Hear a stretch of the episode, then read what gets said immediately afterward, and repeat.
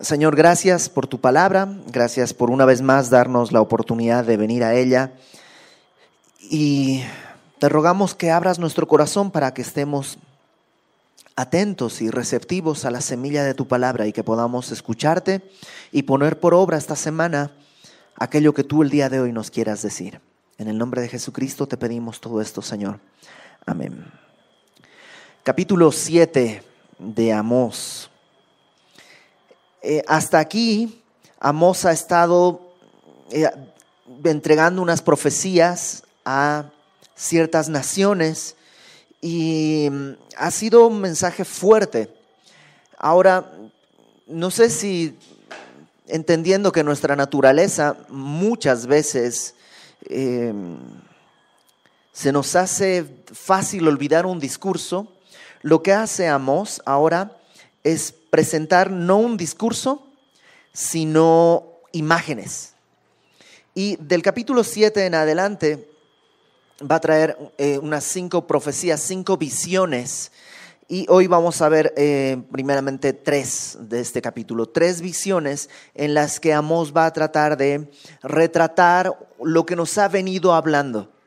Y son visiones muy claras y son visiones este, muy fuertes. Entonces, capítulo 7 comienza diciendo, así me ha mostrado Jehová el Señor. Entonces va a hablar de una visión. Esto es lo que Amós vio y está narrando a la gente ahí en Betel, en el reino de Israel, en el reino del norte.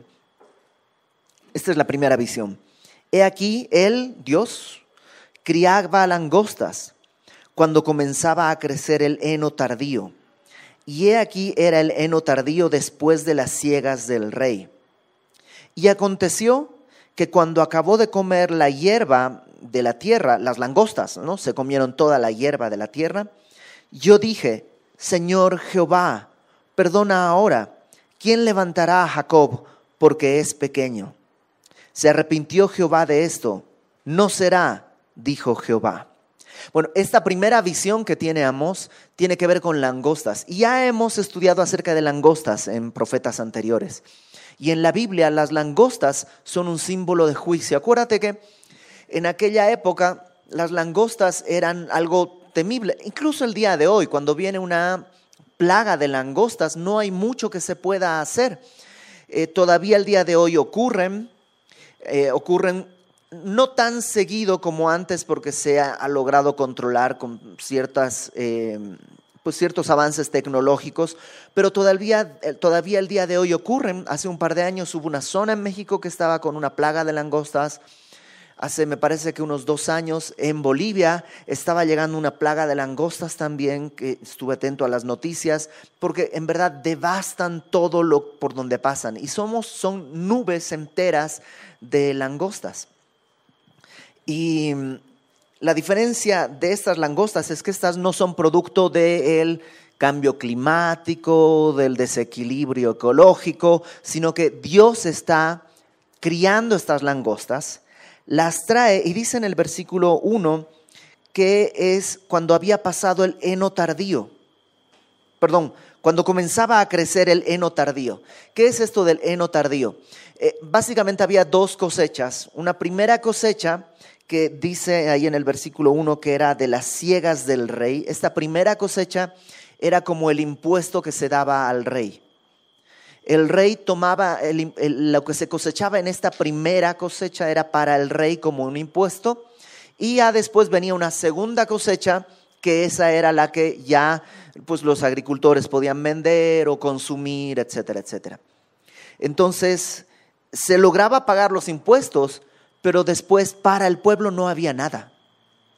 Para el pueblo ya no quedaba absolutamente nada, ni para comer ni para comercial. Estamos hablando de una crisis absoluta y total. Ahora, esto no ha sucedido. Es lo que vio Amós. ¿no? Amós vio que hubo una primera cosecha que se dio al rey, pero cuando va a venir la cosecha que puede traer alimento al pueblo, la langosta se come absolutamente todo. Y Amós lo entiende, lo entiende tan bien que lo que hace es decirle, Señor Jehová, perdona ahora. ¿Quién levantará a Jacob? Interesante que usa el nombre de eh, Jacob, porque Jacob era, si tú recuerdas, bueno, Jacob es el, es el padre de la nación, Jacob es Israel, Dios le, le va a cambiar el nombre a Israel, pero cuando es Jacob es un, es, es un, ¿cómo podríamos describirlo? Eh, estafador, es un manipulador, es eh, siempre busca cómo salirse con la suya de una manera o de otra a costa de los demás. Y es increíble que ese sea el hombre que Dios va a elegir para formar las doce tribus. Y entonces es como que eh, Amós está diciéndole a Dios, ¿te acuerdas la promesa que tú le hiciste a Abraham, a Isaac, a Jacob? No destruyas el pueblo. Le, Amós intercede por el pueblo. Y creo que no solo está Dios hablándole al pueblo de lo peligroso que están caminando hacia la destrucción, sino que también Dios está hablándole a Jacob acerca de el dolor que tiene que haber por el pueblo. El día de hoy tú y yo vivimos en una sociedad que está, no sé si tú ves las noticias, pero el índice de delincuencia está descontrolado en todo el país. las matanzas, las ejecuciones, y a veces podríamos ser tentados a caer en una crítica ay, esta gente, ay, el gobierno, ay, los narcotraficantes, ay, la gente que se le hace fácil comprar la piratería, que luego eso fomenta este tipo de cosas, ay, y, empezar a criticar. Cuando Dios quiere movernos como a Amos a orar y a interceder, no solo a criticar. Que está mal, pues sí, ya lo sabes tú, lo sé yo, lo sabe el gobierno, lo saben los delincuentes, lo sabe todo el mundo. Entonces no es novedad decir, ah, qué maldad. Ya está, ya lo sabemos todos, estamos de acuerdo. Pero ahora, ¿quién intercede por esas familias? ¿Quién intercede por los hijos de esas personas que están creciendo en un ambiente en que lo único que les ofrece es la delincuencia o morirte? ¿Quién ora por ellos? ¿Quién se pone en la brecha y dice, Señor, quiero orar por México? Pero no solo por los buenos, Señor, te yo recuerdo mucho que va a sonar como medio chistoso, pero Dios ya estaba buscándome. Yo trabajaba en un bar de blues, tocaba todas las noches, llegaba a mi casa, pues terminando de tocar, nos quedábamos un rato más ahí, llegaba a mi casa cuatro y media, cinco de la mañana, eh, y pues abría la puerta, entraba, cerraba todo, cenaba algo tal vez, y ya me iba a dormir. Y antes de dormir, por alguna razón que todavía no entiendo, yo rezaba. Y rezaba lo que pues me habían enseñado y había aprendido por ahí, rezaba un Padre Nuestro, rezaba algo y siempre después de rezar decía, Señor, te ruego que protejas a mi familia, cuides a mi mamá, a mi papá, a mis hermanos. Y te pido por toda la gente buena del mundo, amén. ¿no? Pero jamás se me ocurrió pedir por la gente mala, por los delincuentes. Y Dios quiere mover el corazón de su pueblo a interceder. Y Amós lo entiende e intercede. Y dice, Señor, es pequeño Jacob. Si tú haces esto no va a poder sobrevivir. No va a poder sobrevivir. Es pequeño. Se piensa en ellos que son muy grandes, poderosos, los principales de la tierra, pero en realidad son pequeños. Ten misericordia. Y dice que se arrepintió Jehová de esto. Acuérdate, ya lo hemos hablado, la palabra arrepentirse no dice que Dios está pensando, ah, tiene razón, ¿cómo se me ocurre? Ay, me arrepiento. No, Dios no tiene un cambio de humor ni un cambio de, planes, simplemente decide no ejecutar su juicio por, por la intercesión de su profeta. Y se lo pone como que se arrepintió porque de alguna manera describe eso, pero no está hablando que hay un arrepentimiento como el que tú y yo podamos tener. Eso se llama antropopatía, es decir, atribuirle a Dios sentimientos humanos que obviamente él no experimenta, pero es la manera de describir. Eh, verso 4 Segunda visión. Jehová el Señor me mostró así. He aquí Jehová el Señor llamaba para juzgar con fuego. Entonces, en este segundo, en esta segunda imagen, lo que viene es un gran incendio. Un incendio muy fuerte. ¿Qué tan grande? Dice ahí, se consumió un gran abismo. Está hablando de los, probablemente los lagos. Algunos piensan que está hablando del mar Mediterráneo ardiendo. Otros piensan que está hablando de fuentes de agua subterráneas, que en vez de agua ahora hay fuego, por tanto se evapora todo. Hay una gran sequía, hay una, eh, eh, eh, pues un incendio descontrolado. Otra vez, justo en estas fechas, tenemos un gran incendio en Sudamérica. Se está quemando gran parte del Amazonas, no sé si gran parte, pero una parte importante del Amazonas. En Santa Cruz, en Bolivia, más o menos cerca de donde vive mi familia, está ardiendo toda una zona que se llama la Chiquitanía. Y eh, las imágenes son terribles los pueblos que están cercanos ahí están viviendo no solamente el tema del peligro de que entre fuego al pueblo, sino la contaminación ambiental, el humo que se respira, los problemas que eso genera. Es decir, todo eso es parte del juicio. Ahora aquí ve un incendio de ese tamaño y dice, consumió una parte de la tierra. Y, y, Amós lo que hace es interceder y dice, Señor Jehová, cesa ahora. Alto, por favor, detente. ¿Quién levantará a Jacob? Porque es pequeño. Y se arrepintió Jehová de esto. No será esto tampoco, dijo Jehová el Señor. Y ahí está nuevamente un cambio y la intercesión funciona. Y qué importante es que estemos intercediendo por nuestro país, por nuestras autoridades, nuestro presidente, las autoridades locales, y estemos orando e intercediendo, porque cuando Dios traiga un juicio sobre México, va a traer sobre toda la nación. ¿Estoy diciendo que mm, como pueblo de Dios la iglesia va a ser juzgada? No, yo creo que no. Que nosotros ya hemos sido juzgados en la cruz y que probablemente siendo salvos podremos ser de alguna manera pues librados de ese juicio. Pero ¿y tu vecino? ¿Y tus compañeros de trabajo que no conocen del Señor? ¿Y tus familiares que no conocen de Cristo? ¿Qué esperanza? No creo que haya un cristiano genuino que pueda decir, ah, pues asunto de ellos, total, yo ya soy salvo. O sea, si ese es nuestro pensamiento, ese cristianismo no es genuino, algo está mal, porque hemos sido puestos para ser luz y sal de la tierra y para reflejar el amor de Dios al mundo. Y la intercesión es parte de nuestra labor.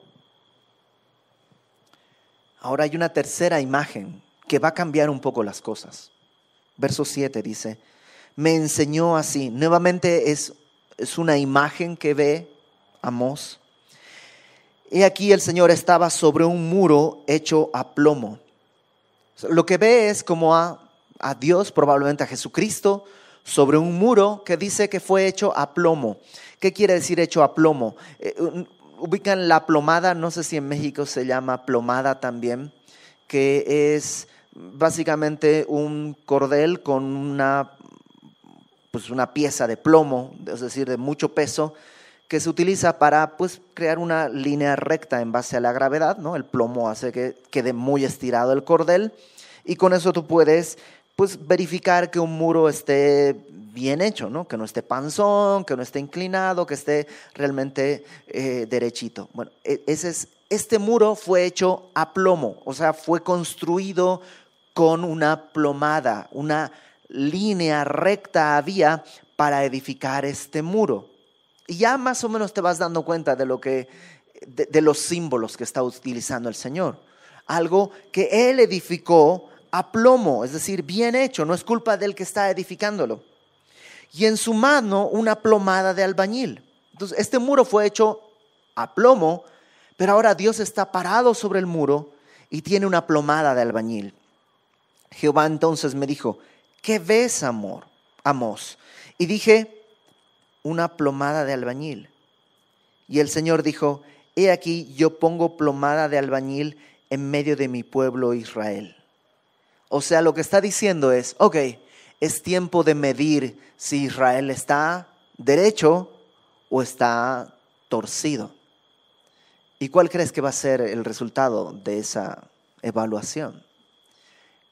Aunque el muro fue construido derecho, el muro está torcido.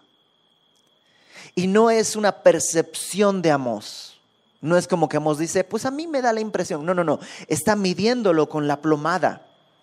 Probablemente la ley de Dios, que es la justicia perfecta, está simbolizada en esta plomada. Y el pueblo en su vida, en su conducta, en sus ritos religiosos, es el muro construido todo torcido, panzón, que no puede, no es seguro, no funciona. Y Dios dice, no toleraré, no toleraré más. Hay un punto en que el juicio tiene que ser ejecutado. ¿Te acuerdas? Lo vimos en Apocalipsis. Acompáñame, por favor, bríncate hasta Apocalipsis.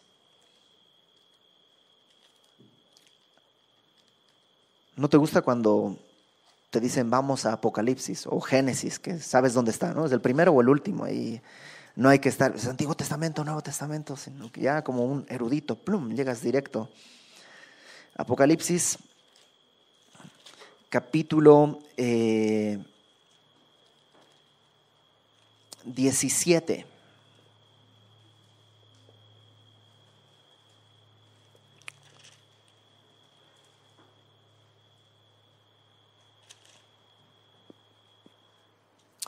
Eh, no, perdóname, no está en el capítulo 17. Capítulo 14. Capítulo 14. Apocalipsis, Apocalipsis 14, 14. Dice, miré y he aquí una nube blanca, y sobre la nube uno sentado semejante al Hijo del Hombre, que tenía en la cabeza una corona de oro y en la mano una hoz aguda. Y del templo salió otro ángel clamando, clamando a gran voz al que estaba sentado sobre la nube. Mete tu hoz y ciega, porque la hora de cegar ha llegado, pues la mies de la tierra está madura. Esa palabra madura literalmente es demasiado madura y el que estaba sentado sobre la nube metió su hoz en la tierra y la tierra fue cegada. Entonces tienes esta imagen de este ángel, o algunos piensan que es el Señor Jesucristo, sobre una nube con una hoz. Y el, el trigo, el cereal, lo que está ahí, ya está muy maduro. Y dice, es hora de cegar y mete la hoz y ciega el campo. Verso 17 salió otro ángel del templo que está en el cielo teniendo también una hoz aguda. Y salió del altar otro ángel que tenía poder sobre el fuego y llamó a gran voz al que tenía la hoz aguda, diciendo, mete tu hoz aguda y vendime a los racimos de la tierra, porque sus uvas están maduras. La misma imagen, pero en vez de trigo o cebada, ahora estamos hablando de uvas. Y las uvas ya están muy maduras. ¿Nunca has tenido fruta ahí en tu casa que coman, chicos, tienen que comer los duraznos, se van a echar a perder, coman. Y ya al punto en que ya, ya están en el punto, si tú esperas cinco minutos más, van a estar podridos. Ese es el último momento de comer esa fruta. Así está, tiene que ser cosechado. Ya es necesario que venga la cosecha. Verso 19. El ángel arrojó su hoz en la tierra y vendimió la viña de la tierra y echó las uvas en el gran lagar de la ira de Dios y fue pisado el lagar fuera de la ciudad y el lagar salió sangre, etcétera, etcétera, etcétera. ¿Qué es lo que está mostrándonos? Que el pecado, como esta fruta, hay un punto en que ya está maduro y debe ser cosechado y juzgado. Como humanidad, Dios está teniendo misericordia de la humanidad y es paciente y espera que todos sobren al arrepentimiento. Su anhelo es ese. Pero hay un punto en que como humanidad el pecado va a tener que ser cosechado y juzgado. Eso es lo que Apocalipsis nos muestra. Pero la historia nos muestra que como naciones, también hay un punto en que una nación debe de ser juzgada. Fue juzgada Israel en su tiempo, Fue juzgada Babilonia, fue juzgado el imperio griego, fue juzgado el imperio romano, todo imperio. Hay un punto en que el pecado llega a, una madurez tal que tiene que ser juzgada y Dios trae juicio sobre esa nación. Em, Billy Graham, este gran evangelista americano, decía, si Dios no juzga a Estados Unidos, tendría que pedirle perdón a Sodoma y Gomorra por el, el, pecado que tiene esta nación y la gran cantidad de pecado, que en un tiempo fue una fuente de misiones, de misioneros, de esperanza y de evangelio, pero se ha corrompido de tal manera que los mismos creyentes americanos dicen, la nación tiene que ser juzgada por sus pecados. Y ese punto está, yo creo, a la vuelta de la esquina. Como naciones hay un punto en que Dios va a juzgar. Pero sabes, como individuos hay un punto en que Dios también juzga nuestro pecado. Que en su misericordia Él espera que haya arrepentimiento. Pero si no hay arrepentimiento, por misericordia, porque si hemos sido recibidos como hijos, Él nos trae la disciplina y el pecado tiene que... No, no es que Dios se enoja contra nosotros, pero tú dejarías que tu hijo esté haciendo algo malo nada más porque sí. Yo soy buena onda, por eso cuando Él mete los dedos al enchufe no le digo nada. No, y si persevera en querer hacerlo, querer hacer lo que haces, tienes que disciplinarlo. Y la disciplina puede ser dolorosa. Y Dios dice, no toleraré, más. El punto de juicio a esta nación ha llegado. Regresa conmigo a Amos, por favor. No toleraré más. Fíjate, antes de, de regresar, en Jeremías capítulo 15, Jeremías va a estar hablando al reino del sur un poquito después, históricamente hablando. Jeremías, capítulo 15, versículo 6, pero esto me, sorprende, mira, verso 5, Jeremías 15, 5, esto lo habla a Jerusalén, pero es un poco la misma escena. Eh, Jeremías 15:5 dice, porque ¿quién tendrá compasión de ti, oh Jerusalén? ¿Quién se entristecerá por tu causa? ¿Quién vendrá a preguntar por tu paz? Tú me dejaste, dice Jehová, te volviste atrás, por tanto yo extenderé sobre ti mi mano y te destruiré. Estoy cansado de arrepentirme. Otra vez, es esta misma idea, no de arrepentimiento de que Dios iba a hacerlo, ay, estaba, perdóname, lo hice mal, sino que ya he frenado muchas veces el juicio, ahora es tiempo de que, de que caiga sobre ti. Y en ese punto está Israel. Y si te das cuenta, Amós ya no intercede. Amós ve el muro y dice, no puedo interceder. Ya es tiempo del juicio. Verso 9. Los lugares altos de Isaac serán destruidos y los santuarios de Israel serán asolados y me levantaré con espada sobre la casa de Jeroboam. Los lugares altos hace referencia probablemente a estos eh, altares que la gente construyó en lugares altos, a dioses paganos. Y eran costumbres de, pueblos extranjeros que fueron tomando y ahí estaban sus altares y la gente iba y ponía sacrificios en sus altares. Y Dios dice, voy a juzgar. Los santuarios tal vez está haciendo referencia ya no a estos altares, vamos a llamarles silvestres, ¿no? que estaban ahí en el campo, sino a los lugares que estaban en Betel y en Dan, estos dos becerros que te acuerdas Jeroboam primero había edificado para que el pueblo no vaya a Jerusalén. Y dice, también voy a juzgarlos y también voy a juzgar con espada la casa de Jeroboam. Cuando dice la casa de Jeroboam, no está diciendo que él va a matar a Jeroboam, sino a su familia, su descendencia, va a traer juicio sobre esa dinastía. Porque Jeroboam mismo, él no va, o sea, él no va a perder el reino, su nieto es el que va a perder el reino. Treinta años después viene la invasión de la que hemos estado hablando y entonces el reino del norte caerá. Entonces no es sobre Jeroboam directamente, sino sobre la casa de Jeroboam. Ese detallito es importante por lo que viene más adelante. Y Amós ya trae estas visiones y el juicio es seguro y va a venir. Verso 10.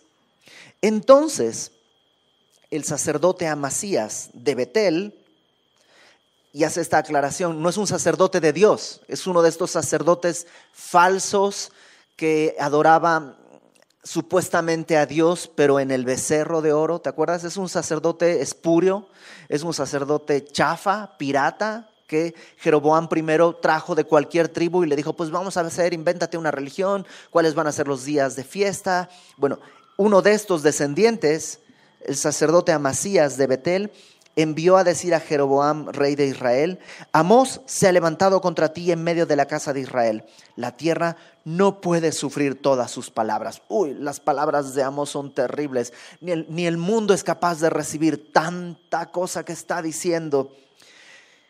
Tal vez este Amasías ya tenía a Amós atorado en la garganta y no encontraba cómo acusarlo o cómo eh, eh, eh, deshacerse de él. Pero ahora que ha hablado contra la casa de Jeroboam, ya tiene la excusa perfecta. Y entonces le dice en el verso 11, así ha dicho Amós, Jeroboam morirá a espada e Israel será llevado de su tierra en cautiverio.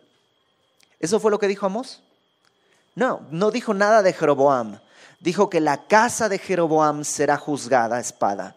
Y sí, el pueblo irá en cautiverio pero lo que está haciendo es tomar algo que Dios dijo a través de Amós, torcerlo para que fuese como personal y entonces a lo mejor Jeroboam manda matarlo o algo así.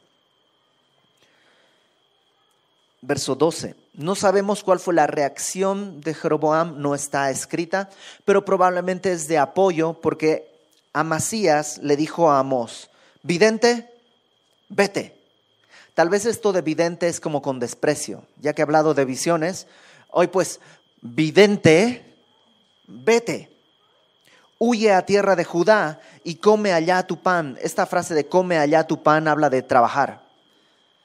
Es como que, ok, viniste a buscar trabajo de profeta, nadie te quiere, vete, busca tu trabajo. Pues obviamente, este sacerdote es sacerdote ¿por qué? Por, por dinero es un sacerdote trucho de una religión trucha. Entonces, eh, trucho no se dice acá, ¿no? Pero ah, ahí sí se me salió el eh, eh, chafa, ¿no? Se me salió el sudamericano ahí, perdón. es como chafa, como pirata, ¿no? Em, pues solo sirve por dinero y piensa que Amos también solo pues, fue a buscar trabajo y dinero. Y le dice, pues ve a trabajar a Judá, busca tu pan allá, profetiza allá. No profetices más en Betel porque es santuario del rey y capital del reino. Ah, caramba, ¿te das cuenta que no es santuario de Jehová? Es del rey. Esto se trata del rey. Vete de aquí, Amos. Y entonces Amos, su respuesta es maravillosa. Amos le dice a Masías, no soy profeta, ni soy hijo de profeta. Es como que le dijeran, a ver tú, vidente, vete a buscar tu trabajo allá en Judá. Y Amós le dice, uh, pues allá no me dan trabajo porque es que no soy profeta. O sea, no, no trabajo de profeta. Yo soy boyero, ya hemos hablado que es este el que cuida ganado, y recojo higos silvestres. O sea, es que yo no trabajo de profeta, no vine aquí por mi voluntad, sino que Jehová me tomó de detrás del ganado y me dijo, ve y profetiza a mi pueblo Israel. Ahora sí que tienes un problema, no hables conmigo, habla con Dios. Él me envió. Yo soy un simple boyero, recojo higos silvestres. Pero, verso 16, ahora pues oye palabra de Jehová hay una profecía específica para ti, Amasías. Tú dices, no profetices contra Israel, ni hables contra la casa de Isaac. Por tanto, así ha dicho Jehová. Porque tú estás estorbando la palabra de Dios al pueblo. Porque tú quieres detener el mensaje de Dios al pueblo. Eso es lo que Dios dice de ti. Tu mujer será ramera en medio de la ciudad. Y tus hijos y tus hijas caerán a espada. Y tu tierra será repartida por suertes. Y tú morirás en tierra inmunda. E Israel será llevado cautivo lejos de su tierra. ¿Sabes qué? describe la invasión a la ciudad, en que los hombres serán llevados cautivos, las mujeres serán abusadas, algunas, otras serán desamparadas de tal manera que solo tendrán como opción la prostitución. Y entonces no queda claro si ella será abusada o ella tendrá que vivir eh, como ramera porque no tendrá otra manera de sobrevivir. La cuestión es que está juzgando a su familia y está juzgándolo a él. Y tú serás llevado como esclavo y morirás en tierra inmunda. Eso quiere decir que morirás fuera de este territorio. ¿Y qué crees? Israel será llevado cautivo de todos modos. No puedes evitarlo. Puedes evitar, intentar evitar que el mensaje llegue, pero no puedes evitar que Dios haga lo que ha dicho que va a hacer.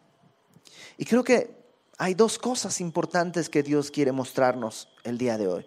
Número uno, la necesidad de interceder. La necesidad de interceder. Interceder por nuestra familia. A lo mejor tú, algún familiar tuyo está en pecado. Y a lo mejor en verdad ya estás cansado de él o de ella. Y dices, ya, o sea, ya me cansé. Siempre es lo mismo. Ok, ora intercede, intercede. Porque dice la palabra que Dios no puede ser burlado, todo lo que el hombre sembrare, eso cosechará. Y si está sembrando en pecado, la cosecha va a ser amarga para él, muy amarga. Intercede por tu familiar, tus amigos, intercede por tu nación, por tu iglesia. Ora, intercede. En segundo lugar, creo que es importante entender esta exhortación. El juicio va a venir sobre lo que tenga que ser juzgado. Si tú ya eres creyente, sabes que ya libraste el juicio de Dios en cuanto a salvación. Ya eres salvo. Dios te ha hecho salvo. Dios te ha comprado para Él, te ha hecho su hijo. Pero si perseveras en el pecado, las consecuencias te van a alcanzar te van a alcanzar.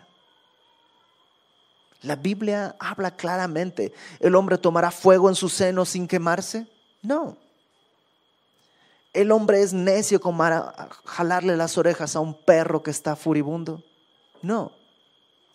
Vas a, si tú estás viviendo en pecado, perseverando en pecado, persiguiendo el pecado, al final vas a tener que vivir las consecuencias de eso. El juicio va a venir. Tal vez vas a ser salvo, sí. Miserablemente, sí. Salvo, sí. Pero perdiste todo en tu vida acá. ¿De qué sirvió? Y número tres. Y esto es muy fuerte. Porque lo que hace a Masías es detener la palabra de Dios para su familia, para el pueblo. Lo que hace a Masías es que está estorbando que la palabra llegue al pueblo.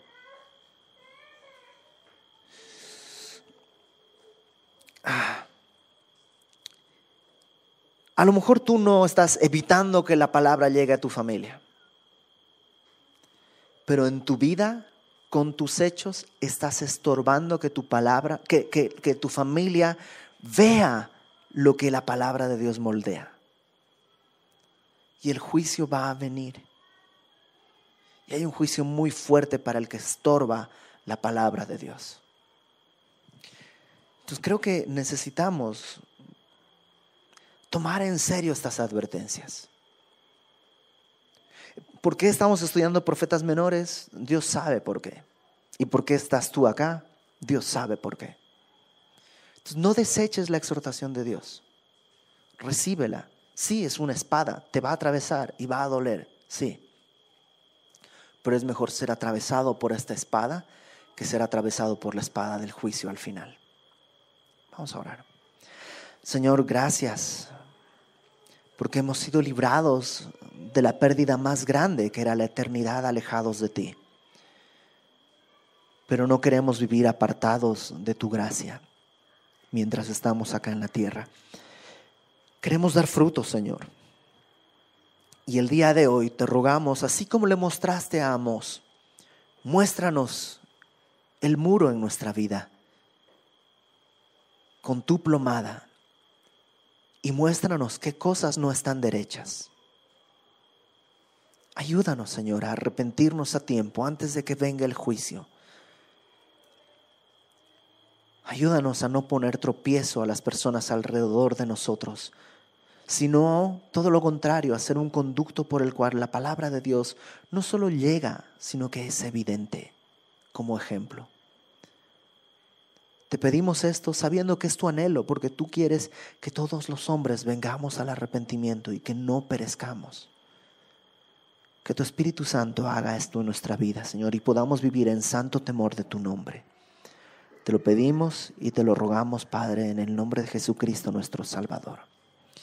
Amén.